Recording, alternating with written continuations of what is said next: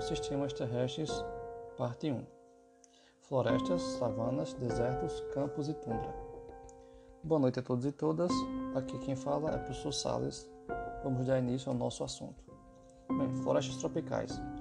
As florestas tropicais são estruturas que estão localizadas em locais de clima quente.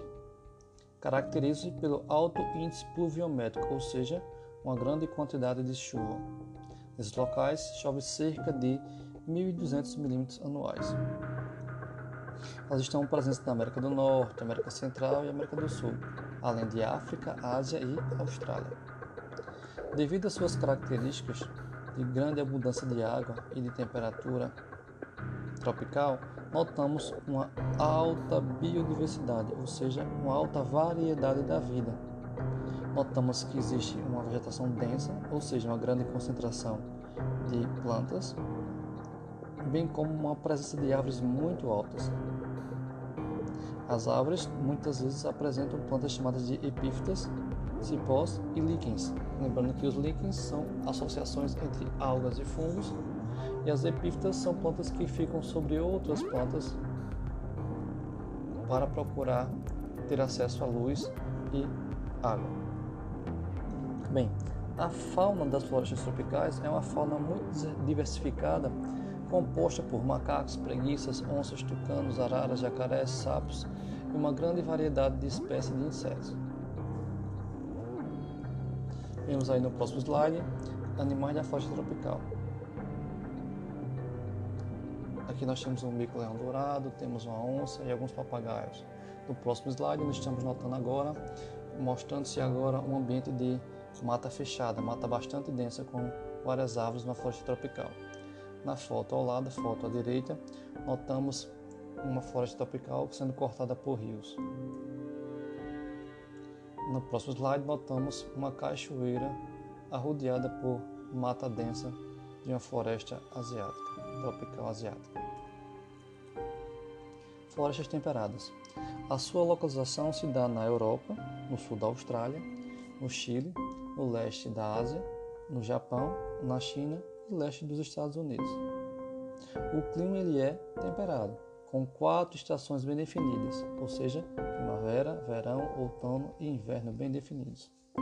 Temos o verão quente e úmido, o inverno frio, onde é, podemos notar queda de folhas e pode nevar. Nós temos, pessoal, um solo com coloração bem mais escura devido à grande decomposição das folhas caídas no inverno. Notamos também um alto índice pluviométrico, índice com cerca de 750 a 1000 milímetros anuais. Lembrando que no slide passado nós notamos que os índices pluviométricos das florestas tropicais giravam em torno de 1200 milímetros. Já é um índice um pouco maior nas florestas tropicais. Nas temperadas acaba diminuindo um pouco. Bem, nós temos aí plantas decíduas, certo?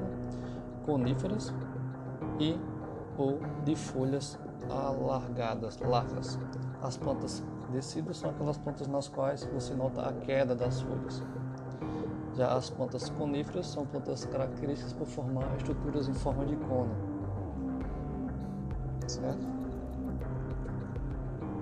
No próximo slide notamos aí uma planta decídua é, totalmente desprovida de folhas e ao seu lado notamos plantas chamadas de coníferas na, durante o período de inverno. Bem, saindo do contexto de florestas temperadas, vamos abordar agora o contexto dos desertos. Façamos agora um comparativo.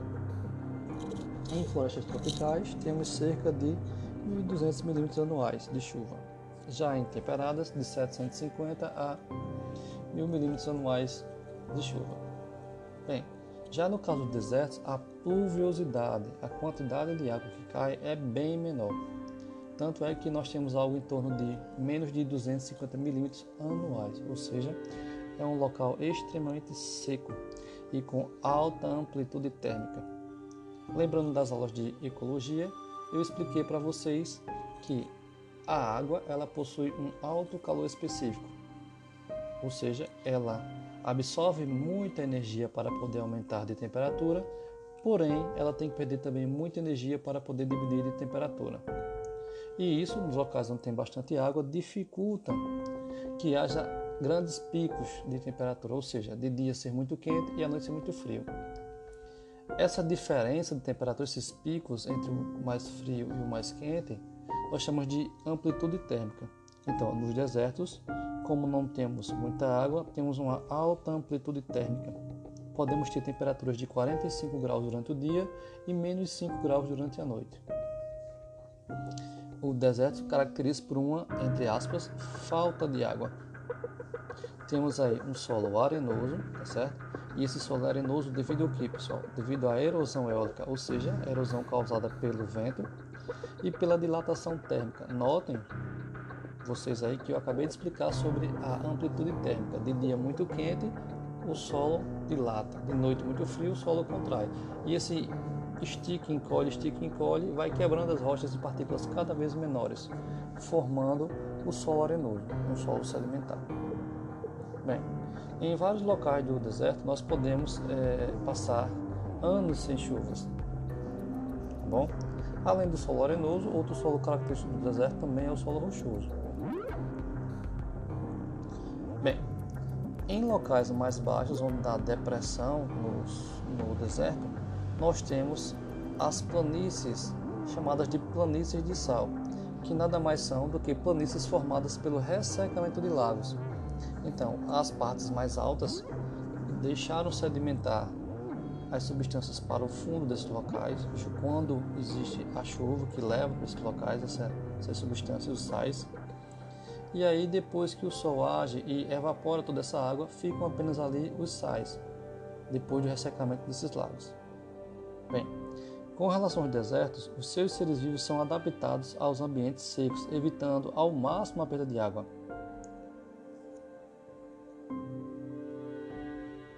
Bem, falamos agora, falaremos agora do próximo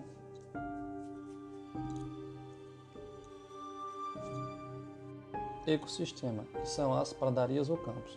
Bem, esses ecossistemas localizam em determinadas regiões da América do Sul, América do Norte, Europa e na Ásia, e em locais que apresentam períodos de secas. São ambientes com predomínio de gramíneas. Os animais desses ambientes são os roedores, coiotes, raposas e insetos. No Brasil, é representado pelos pampas, os famosos pampas gaúchos. Falando agora do próximo ecossistema, falando, falaremos agora do chaparral. O chaparral é um dos designados pequenos biomas e corresponde a áreas que são sujeitas a significativas chuvas invernais, mas cujos verões muito quentes são típicos das latitudes desérticas nos quais se localizam. Muitos biomas do tipo chaparral são localizados dentro de zonas desérticas, próximas das regiões dos 30 graus de latitude norte ou sul. Encontra-se o chaparral próximo do mar Mediterrâneo e próximo da extremidade da África do Sul e na costa oeste da América do Norte e América do Sul. A proximidade destas áreas dos maiores oceanos possibilita a atuação dos efeitos do clima marítimo que modificam o clima desértico, originando um bioma típico de chaparral. A vegetação de um bioma típico chaparral consiste num número significativo de espécies arbustivas, com algumas espécies herbáceas entre elas. A vegetação arbustiva produz um considerável aumento da massa viva que está sujeita a frequentes incêndios e que um meio característico. Tundra. A tundra é um tipo de bioma localizado no hemisfério norte do planeta, nas regiões próximas ao Ártico mais precisamente no norte da América, da Europa e de outras localidades, como o Alasca e a Sibéria. O seu nome advém da palavra finlandesa Tuntúria, que significa planície sem árvores, o que já confere certa noção sobre como é esse tipo de vegetação e o seu ambiente.